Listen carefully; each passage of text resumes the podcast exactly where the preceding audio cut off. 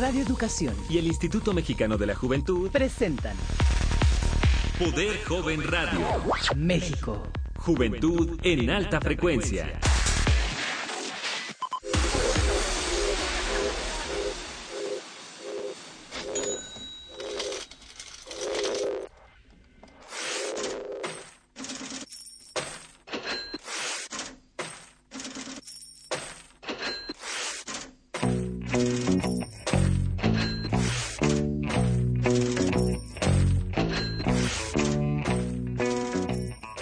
Con esto de Pink Floyd llamado Money, arrancamos una emisión más de Poder Joven Radio México a través del 1060 de amplitud modulada, Radio Educación, esta coproducción entre el Instituto Mexicano de la Juventud y esta estación de radio en el 1060. ¿Cómo estás, Stephanie? Yo soy Juan Carlos Díaz, bienvenidos. Pues bienvenidos a todos, muy buenos días. Mi nombre es Stephanie Casanova y bueno, sí, una vez más arrancando este programa totalmente en vivo a través del 1060 de AM. Y bueno, pues del lado izquierdo tengo a Tania con las redes sociales. ¿Cómo estás, Tania? Hola, muy buenos días a todos en casa. Les comento las redes sociales. Arroba Poder Joven RYTV nos encuentran en Twitter y de la misma forma en Facebook. Los teléfonos en cabina 4155 1060 y para toda la República 01800 080 1060. Muy bien, pues no se vayan. Esto es Poder Joven Radio México y comenzamos. Hoy en Poder Joven Radio México.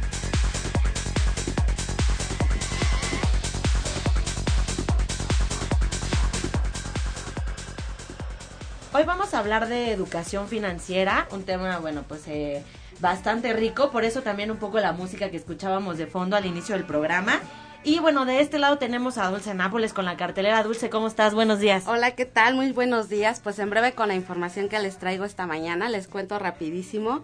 Amanecimos hoy con una noticia muy importante. El Senado de la República aprobó en lo general con 100 votos a favor y 28 en contra la reforma laboral que regula obviamente la subcontratación laboral, establece el pago por hora, nuevas modalidades de contratación, el trabajo por temporada y los periodos de prueba.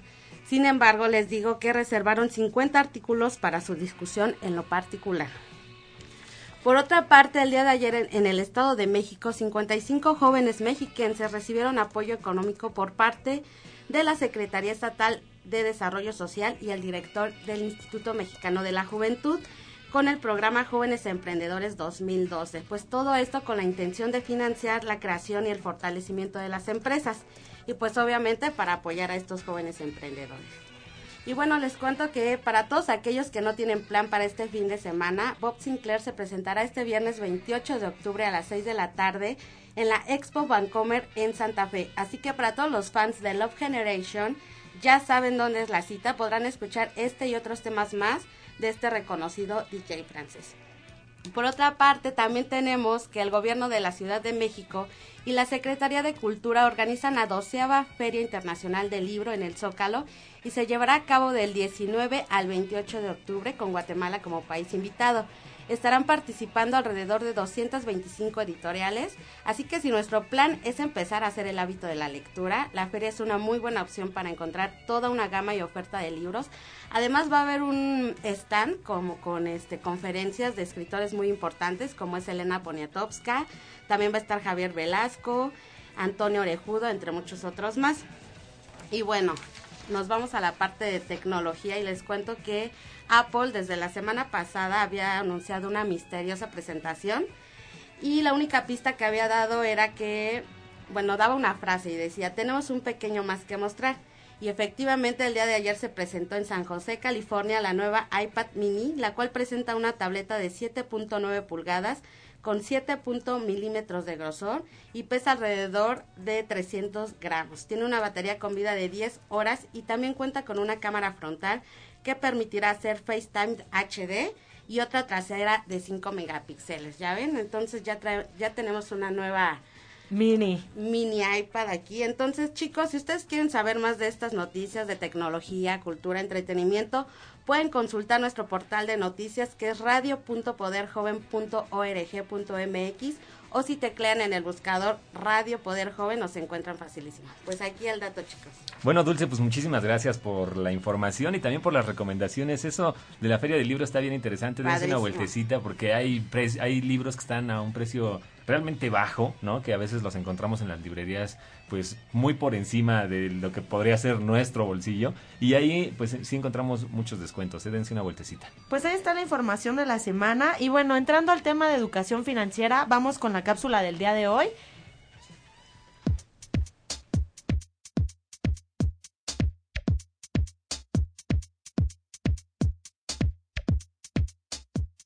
La educación financiera es básicamente aprender a usar nuestros recursos de la manera más eficiente posible. Vivimos expuestos al gasto.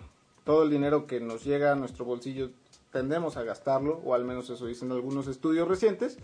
Y lo cierto es que eh, unas finanzas sanas se conforman por muchas cosas más que solo el gasto. En México hay poca gente que tiene hábitos de ahorro, hay poca gente también que confía, y particularmente los jóvenes, que confían poco en el sistema eh, bancario formal.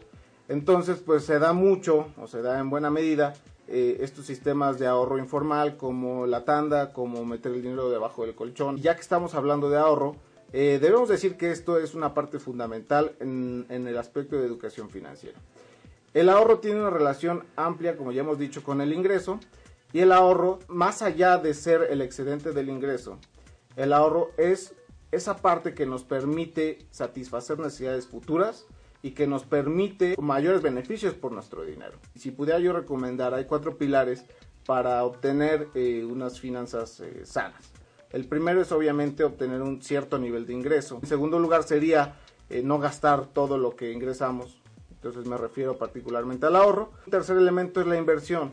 Aquí quisiera hacer un, un alto y decir que la inversión no es algo eh, lejano, no es algo que nos eh, que esté fuera de nuestro alcance y no es algo poco accesible. Hay instrumentos de inversión muy accesibles eh, que permiten comenzar desde muy poco dinero, desde 100 pesos por ejemplo.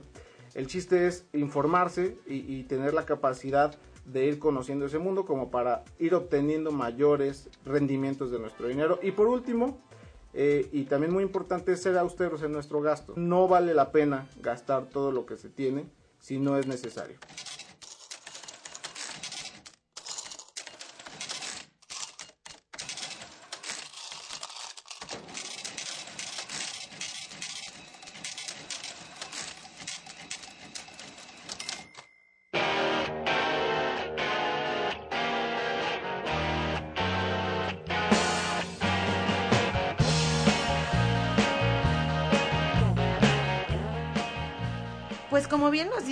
Caudillo, director de investigación y estudios sobre la juventud del Instituto Mexicano, pues la educación financiera son hábitos y técnicas que tenemos que ir aprendiendo pues desde pequeños, yo considero, ¿no crees? Así es, y bueno, ahorita vamos a hablar un poquito más a fondo del tema, pero antes nos gustaría invitar a la gente, a nuestros amigos a que participen porque pues, este tema eh, es algo que nos compete a todo mundo, ¿no? Todo mundo tiene contacto con los dineros, entonces Sí, sería caray. importante que eh, nos manden sus comentarios y para eso vamos a repetir las redes sociales, las maneras de comunicarse con nosotros y díganos ustedes qué tan gastalones son, ¿no? Y cómo manejan o cuáles son sus tips, eh, recomendaciones para eh, tener una buena educación financiera y un buen manejo de los dineros. ¿Está Les recuerdo, Twitter, Poder Joven RYTV y en Facebook de la misma forma, Poder Joven RYTV. Los teléfonos en cabina 41 55 10 60 y para toda la República, todos nuestros amigos, 01 800 080 10 60. Bueno, y es importante decirles que, como bien nos comentaba Jesús Caudillo, la clave está en ahorrar e invertir. Pero para eso el día de hoy también vamos a tener a una invitada que nos va a ayudar a saber cómo podemos manejar nuestro dinero, cuáles son los lugares adecuados para invertir, ¿no? Porque de repente, pues sí, nosotros pues no sabemos muy bien qué hacer. Puede ser que ya tengamos ahí la lana, pero pues no sabemos en dónde hay que meterla para que esta nos reditúe de, manera pues, favorable. Entonces, aunque los hábitos se deben de adquirir desde muy pequeñitos, creo que los jóvenes hoy en día pues sí tenemos eh, el- pues, la responsabilidad, ¿no? De ir ahorrando, porque no solamente a través de las de nuestras redes sociales, eh, a ver, dame un segundito. No, no, no, bueno, estábamos, este, estamos ahorita haciendo el enlace con Sofía para poder hablar sobre este importante tema. Yo por acá tengo una definición de la Secretaría de Hacienda y Crédito Público sobre lo que es la educación financiera. Dice, la educación financiera es el proceso por medio del cual adquirimos conocimientos, habilidades y capacidades que nos permiten tomar mejores decisiones en cuanto al manejo de nuestros recursos, hacer juicios informados y saber a dónde acudir y pedir ayuda y asesoría para sacarle más jugo a nuestro dinero. Es bien importante, ¿no? Porque cuando empiezas a trabajar, ¿no? Estás a veces, eh, no sé, en la carrera o desde la preparatoria eh, y tienes un trabajo de medio tiempo, pues empiezas a recibir un ingreso y de repente no sabes cómo manejarlo, ¿no? De repente eso de las quincenas o de que cobres a fin de mes, ¿no? Pasa de que cobras y a la semana o, a los 15 días ya no tienes nada, entonces te falta todavía otras dos semanas. Entonces eso, eso es eh, como uno de los puntos claves para conocer y para darle importancia al tema de la educación financiera. Bueno, y es que además a veces no solamente es que ya no tienes lana, sino que ya la debes, ¿no? Ya, ya cobras y entonces ya lo que tienes que hacer es empezar a pagarla. Y yo creo que, bueno, habría que ver que nosotros tenemos que, hay varios puntos como claves para poder tener una buena educación financiera, ¿no? Porque nosotros como jóvenes o el público en general existen algunos gastos que no conocemos o que no nos damos cuenta, como son los gastos hormiga, ¿no? Que son comprar chicles, comprar refresco, comprar papitas, todos esos gastos que de repente no lo vemos reflejado de manera, pues, sí, gradual, ¿no? O sea, que no hacemos un gasto, digamos que considerado, con el tiempo se va convirtiendo en un gasto eh, pues ya grande, ¿no? Entonces, si nosotros pudiéramos ahorrar todo esto, tenemos aquí un dato en donde dicen que comprar 12 cajetillas de cigarros nos alcanzaría para pagar un seguro básico de, de un seguro de gastos médicos básico. Entonces, este, pues a veces son cosas que no dimensionamos porque estos gastos son muy pequeños, pero, pero yo creo que sumados al final del día son más grandes. Y bueno, desafortunadamente en México no hay como tal una cultura del ahorro. Pero es importante empezar a modificar estos hábitos. Y bueno, si ustedes son unos jóvenes muy gastalones, como varios de los que estamos aquí en la mesa, yo levanto la mano primero que nadie, y quieren empezar a cuidar su dinero, bueno, pues es importante tomar algunas recomendaciones que ahorita les vamos a pasar el tip y vamos a reforzar con la información que nos va a dar Sofía. Así es, porque bueno, hoy ver en los centros comerciales las promociones, pues es como invitarnos a hacer este gasto, ¿no? Finalmente, pero yo creo que que nosotros no estamos comprometidos a realizar este gasto y debemos de controlar muchas veces eso porque son artículos que ni siquiera necesitamos en su mayoría y que realmente luego terminan en el closet allá arrumbados y, sin darles el uso que, que es necesario. Entonces, sí es importante, bueno, ahorita con la especialista que vamos a tener en un momento más, pues vamos a poder hablar con ella y ella nos va a poder dar los tips. Me parece que ya la tenemos en la línea. Pues vamos a saludar a Sofía Macías. Ella, pues eh, ahorita ha estado sonando mucho y yo quiero mencionarlo porque tiene el libro de Pequeño Cerdo Capitalista, pero además, además también abrió un blog que se llama Pequeño Cerdo Capitalista, Finanzas Personales para Hippies, Yuppies y Bohemios. Entonces, eh, vamos a saludar a Sofía. ¿Cómo estás? Bienvenida a Poder Joven. Hola Juan Carlos, ¿cómo estás? Muy bien, pues muy contentos de platicar contigo sobre este tema de la educación financiera. La verdad es que cuando decimos educación financiera ya, de hecho la palabra finanzas o financiera ya asusta a todo el mundo. Entonces, este, eso normalmente hace que mucha gente crea que es una materia difícil o que está muy desconectada o que tiene que ver con números o temas para el estilo, ¿no? Que es como para simplemente gente que es especialista. Pero la verdad es que si lo traducimos a una palabra muy fácil que es dinero y decisiones, creo que todo el panorama se, se aclara un poco, ¿no? Ahorita que lo estaba escuchando en el intro, pues sí, la verdad es que cuando somos jóvenes, a mí, en una de las entrevistas que hice alguna vez para el libro del pequeño cerdo capitalista, un chico me decía, bueno, un, actuario me decía, lo que pasa es que cuando eres joven, salvo que ya tengas hijos o demás, tus gastos son tan flexibles como tú quieras. Entonces digamos que, que sí puede, tienes más margen de maniobra y si te acostumbras desde muy chico a ahorrar, a tomar buenas decisiones financieras y demás, es más fácil algo que es muy importante para todos nosotros, llegar a nuestras metas. Normalmente asociamos la palabra ahorro con sacrificio, con me tengo que privar de algo, con no, como sufro, y como esta parte de resistir la tentación. Pero lo que no pensamos es que cuando estamos ahorrando, la verdad es que es dinero que es para nosotros y para cosas más grandes. O sea, a lo mejor lo que te estás echando el día de hoy, pues en, si, si sales a lo mejor, no sé, todos los fines de semana, a lo mejor si no salieras uno al mes, pues ya podrías ahorrar para un viaje interesante o para tu maestría o para cosas que, te interesan hacer a futuro. Y esto no quiere decir que tengas que dejar de hacer todo o tengas que dejar de hacer las cosas que te gustan, solo simplemente balancear para que entonces las pequeñas cosas de hoy no le roben dinero a los grandes proyectos de mañana. Oye, Sofía, y bueno, platícanos tú con toda esta experiencia que ya tienes sobre el tema, sobre toda esta investigación que tú has realizado. ¿Cuáles son los mitos más comunes que tenemos nosotros para, para ahorrar?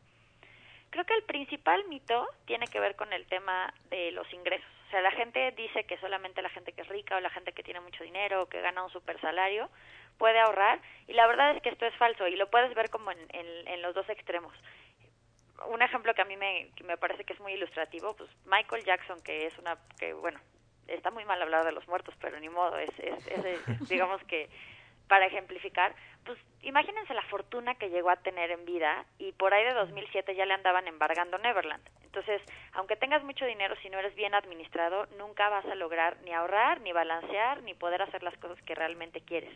Y del otro lado, pues hay gente que a lo mejor con muy pocos recursos, con salarios micro, micro, micro, que a veces no nos imaginamos cómo una familia puede vivir con eso, pues de repente van juntando a la semana 10 pesitos en una botella de coca y hay gente que en las botellas de, de refresco de 3 litros pues llegan a juntar 8 mil pesos, ¿no? En cierto tiempo. Entonces, la verdad es que el tema del ahorro, más que de cantidades, es de constancia. O sea, si nosotros nos acostumbramos a ahorrar desde que recibimos nuestro ingreso, pues, si estamos muy chavos, a lo mejor es nuestro domingo, nuestra mesada o el dinero que recibimos por cuidar a, niños o por hacer algún tipo de trabajo como extra o si ya somos becarios y tenemos un sueldo, pues ese sueldo, o si ya trabajamos, pues desde el, desde el momento en el que recibimos eso, si somos independientes o freelance, pues también desde el momento en el que te pagan un proyecto, acostumbrarte a separar la cantidad que tú quieras ahorrar, que en el pequeño cerdo capitalista se llama quítame lo que me lo gasto, ¿no? Ese es un, un mito importante otro mito importante respecto al ahorro es que es un tema, o sea, sobre todo a las finanzas personales en general, no solo para el ahorro, es que es un tema de especialistas. O sea, que las finanzas personales o la educación financiera es única, o sea, solamente saben de eso los contadores, los administradores, los economistas, y pues no es cierto, si nosotros nos ponemos a pensar, todos en nuestra esfera somos microfinancieros, por decirlo de alguna manera, porque todos administramos dinero. Entonces, todos tenemos que aprender a tomar mejores decisiones, a estar más informados y a saber realmente, digamos que, aumentar nuestro coeficiente intelectual financiero. Ok, bueno, nos comentas eh, eh, cómo poderlo hacer, pero ¿cuáles son las herramientas que necesitamos para llevarlo a cabo? Una vez que ya tenemos este ingreso, eh, ¿qué necesitamos para llevar a cabo el ahorro? Pues en realidad es solamente la decisión, o sea, una herramienta tal cual no requieres, algo que puede llegar a ser útil, o sea, algo que es muy importante es tener claras nuestras prioridades y nuestras metas. Si tú no tienes una mejor razón para dejar de gastar hoy, muy difícilmente te vas a privar pues de ese cafecito, de esa fiesta, de, de esa salida, pero en cambio si dices, oye, estoy juntando para mi fondo de conciertos porque el año que entra vienen varios grupos que me gustan, pues bueno, a lo mejor en una salida dices, bueno, yo me tomo una menos o, o en una salida dices, no, pues mejor vamos a hacer algo casero y ya hasta la siguiente semana ya salimos, cosas por el estilo, ¿no? O sea, como que sí hay muchas muchas opciones para esto. Ahora, en el tema del ahorro, evidentemente es muy útil que sea automático porque si nosotros no tenemos el dinero, no, no tenemos que ir a hacer un depósito a alguna cuenta, sino que ya se hace, pues entonces obviamente funciona mucho mejor, porque como ya no, no, digamos que no hay, no te puedes meter solito el pie. Entonces, para este tipo de opciones, ¿qué mecanismos tenemos?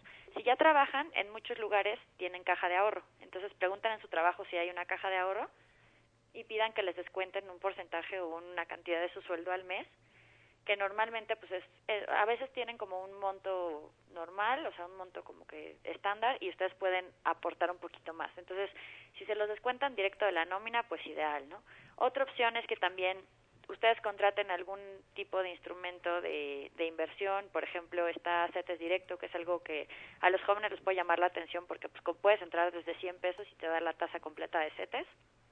Puedes eh, contratar un fondo de inversión, algún pagaré y pedir que te hagan el descuento automático de tu cuenta o simplemente tú programar por la banca por internet una operación en la que toda, todos los meses te quiten cierto dinero y lo pasen a otra cuenta. O sea, lo importante es hacerlo automático. Sofi, bueno, tocaste un punto bien importante que nos gustaría que habláramos un poquito más adelante. Vamos a hacer una pequeña pausa, pero les recordamos que estamos en Poder Joven Radio México. Estamos hablando con Sofía Macías. Ella es autora del libro Pequeño Cerdo Capitalista y también del blog Pequeño Cerdo Capitalista, Finanzas Personales para Hippies yuppies y bohemios. Ahorita regresamos.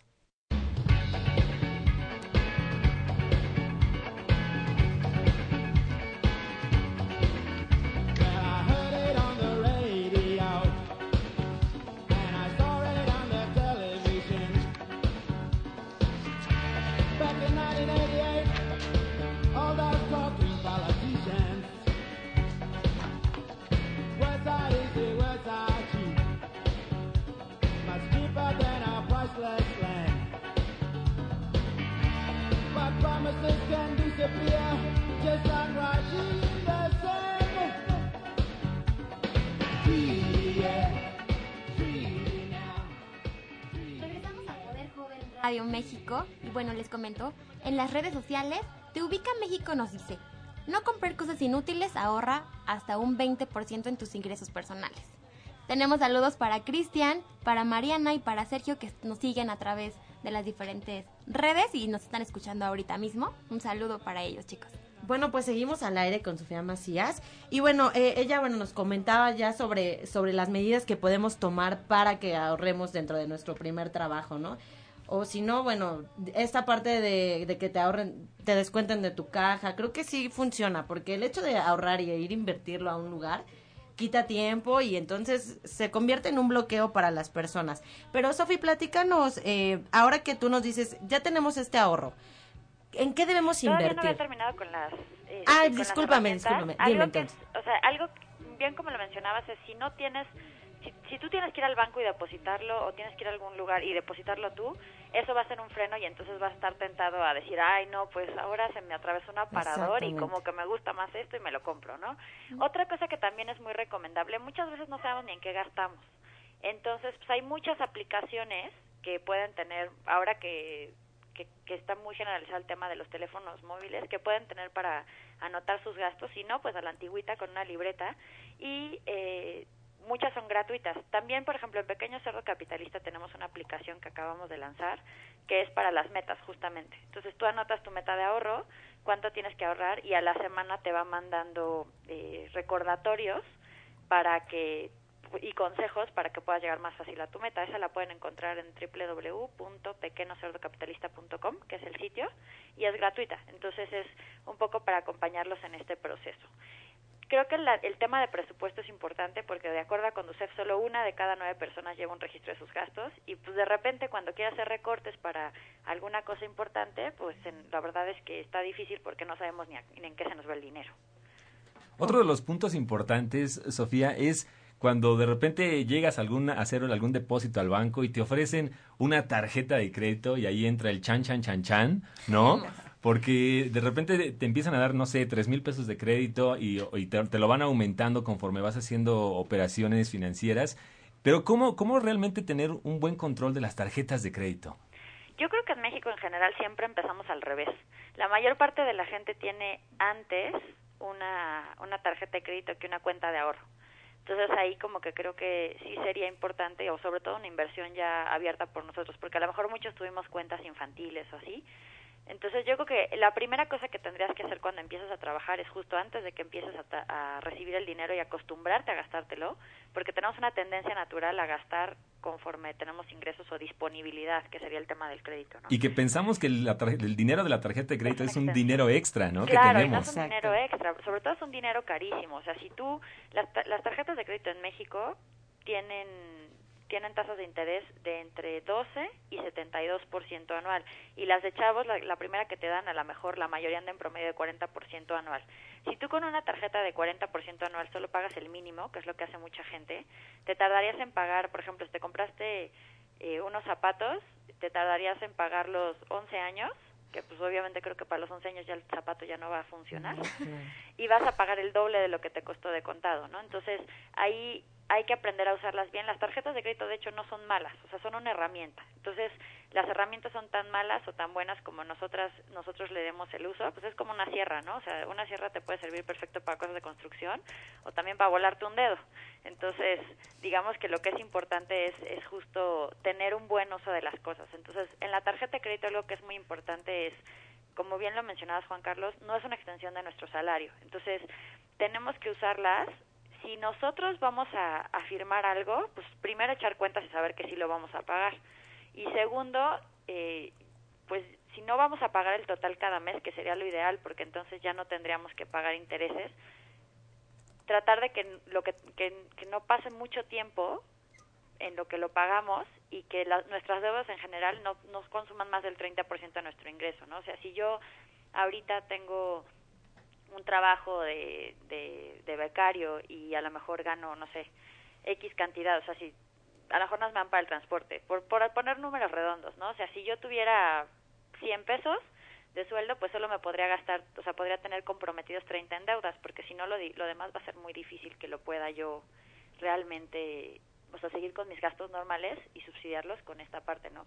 Yo conozco muchos casos de gente que todavía no tiene ni, ni 30 años y ya tiene deudas de 90 mil pesos y ahorro cero, ¿no? Entonces, es muy importante que mejor empecemos a, a construir, digamos que para nuestras metas, que a quedar que hipotequemos todos nuestros sueños como en, en estos temas, ¿no? Es muy importante que el crédito se use de una manera responsable, a nuestro favor, y pues digamos que en el caso de la tarjeta de crédito son créditos de corto plazo, no nos podemos pasar los años este, financiándolas. Lo mínimo mínimo que nosotros podríamos pagar en la tarjeta debería ser el doble o el triple, el doble. del saldo mínimo, pero ideal obviamente cubrir todo. Bueno, y hoy vamos a tener tres libros gratis de este, de, de, esto que es El Pequeño Cerdo Capitalista, para todas las personas que comenten a través de las redes sociales o que se comuniquen a los teléfonos en cabina. Es importante decirles que, bueno, eh, sumado a todos estos tips que tú nos estás dando el día de hoy, Sofía, bueno, pues las personas que nos estén escuchando, el día de hoy se van a poder llevar mucho más información a través de tu libro y, bueno, solamente se tienen que poner en contacto con nosotros. Ah, pues perfecto. ¿Qué les van a preguntar? Pues tú dinos, Sofi, ¿qué quieres que les preguntemos? Eh, bueno, les podemos preguntar lo que, de lo que platicamos al principio. ¿Cómo se llama eso para ahorrar mejor? O sea, que es una frase que viene del pequeño cerdo capitalista. Ok. Y o, otra, otra pregunta, Sofi. Mm, otra pregunta. Bueno, que nos contesten, que nos, que nos mencionen alguno de los mitos que, que hablamos acerca del dinero. Ok, ok, me parece muy buena idea. Bueno, ahí están las preguntas, comuníquense con nosotros o bueno, a través de las redes sociales también. Y bueno, retomando un poco el tema, eh, ¿tú en qué nos sugieres invertir? ¿Cuál sería la mejor de las dentro de las mejores inversiones que podríamos hacer nosotros? Normalmente esa es una pregunta muy capciosa porque la gente cuando piensa en invertir piensa también como en apostar en Las Vegas, ¿no? ¿A qué, a qué le atino y dónde saco más dinero? Pero la respuesta es para qué. Lo curioso de las inversiones es que lo primero que tienes que saber al invertir es para qué estás invirtiendo, cuál es tu meta y, y, de alguna forma cuándo vas a usar ese dinero. Uno pensaría que tiene que aprender mucho de la bolsa o de cosas bien complicadas como el precio del oro, la cotización del dólar o los derivados, pero no, la verdad es que lo primero que tienes que tener claro en, para invertir son tus metas. Yo la verdad es que soy de la opinión de que, como las abuelitas dicen, el que con leche se quema hasta el joco que le sopla. Entonces, no hay que escoger inversiones que sean demasiado riesgosas cuando nunca hemos invertido nada. Entonces, un paso lógico para un joven que quiere hacer su primera inversión sería empezar por algo que tenga poco riesgo para que cuando ya le vaya entendiendo, pues se, vaya a alternativas a lo mejor más riesgosas que si algo llega a moverse o lo que sea, pues no se asusten tanto, ¿no? Entonces, por ejemplo, ¿qué tipo de alternativas pueden ser buenas para alguien joven? Está CETES Directo, que es una iniciativa del gobierno federal. O sea, antes lo que pasaba es que cuando tú querías invertir en CETES, tenías que abrir una cuenta en una casa de bolsa y eso, pues el monto mínimo era un millón de pesos. Con CETES Directo ahora, tú puedes abrir una cuenta por internet en, en el portal CETES Directo y ahí pues simplemente ellos te te, o sea, nada más tienes que hacer una transferencia o puedes hacer incluso depósito bancario y es a partir de 100 pesos y tienes la tasa completa de los CETES sin tener que pagar una comisión. Otra opción pueden ser los pagares bancarios. Ahí les recomiendo muchísimo que comparen tasas porque a veces nos vamos con los bancotes y de repente los bancotes, pues como ya tienen muchos clientes, no ofrecen tan buenas tasas como los bancos nuevos y todos los bancos tienen la misma regulación en México, todos están todos tienen seguro del IPAF para el tema de pagarés y para cuentas a la vista y todos tienen que de alguna forma que cumplir con ciertas leyes que les dan solidez, ¿no? Entonces, en esta parte la verdad es que aunque sea un banco nuevo, digo, evidentemente siempre y cuando sea un banco regulado y no sea un banco hechizo o un banco muy ya de muchos años y muy muy grande, eh, más o menos es el mismo tema. Entonces, ahí lo que les recomiendo es que comparen las tasas de los pagarés y que busquen un indicador que se llama GAT, ganancia anual total. Entonces, yo creo que esas dos opciones son como de lo más sencillo para empezar. Ya los que a lo mejor los pagares tienen montos de mil pesos para de entrada y pues ya los que tengan como más a lo mejor un poco más de experiencia o pasando de ahí, pues sí ya nos podemos ir a fondos de inversión y entrarle a cosas más complicadas como algún fondo que esté, esté asociado a la bolsa de valores. Oye, Sofi, este, estamos llegando a la recta final del programa, pero rápidamente nos gustaría que nos dieras eh, las vías de contacto para, para estar más informados y para saber lo que estás haciendo. Sí, en, nuestro sitio es www.pequeño, como pequeño, pequeñocerdocapitalista.com. Si no, busquen en Google como Pequeño Cerdo Capitalista. En Twitter les resolvemos las dudas que tengan en arroba PEQCerdoCap, que es como Pequeño Cerdo Capitalista también o nos buscan como Cerdito Capitalista y también tenemos página de Facebook. Para los que estén interesados en el tema de la aplicación de las metas de ahorro, pues ahí en el sitio de, de pequeñocerdocapitalista.com pueden darle clic a la liga que dice Club del Ahorro. Pues ahí están los datos de contacto. Es muy importante, eh, bueno, pues que todo esto que tú nos has dado el día de hoy lo, lo, pongamos en práctica. Toda la gente que nos está escuchando que se pueda poner en contacto contigo. Y pues nos vamos. Finalmente el tiempo aquí es corto, pero bueno, te agradecemos muchísimo todo esto que tú nos has aportado el día de hoy, Sofía. No, al contrario, un gusto. Y pues de verdad, entre más jóvenes empecemos en esto, más fácil será alcanzar cosas que ahorita a lo mejor nos parecen muy lejanas, como pues, ese gran viaje que quieres hacer, esa maestría, incluso irte a vivir solo, todos esos temas importan, entonces, así como somos súper duchos para los temas de tecnología o para nuestra propia carrera, es igual de importante ser financieramente inteligentes. Sofi, pues muchísimas gracias y nos vamos rápidamente eh, gracias a todo el equipo de Radio Educación y del Instituto Mexicano de la Juventud. Yo soy Juan Carlos Díaz. Yo soy Stephanie Casanova. Hasta luego, Tania Valle. Radio Educación y el Instituto Mexicano de la Juventud presentaron Poder Joven Radio.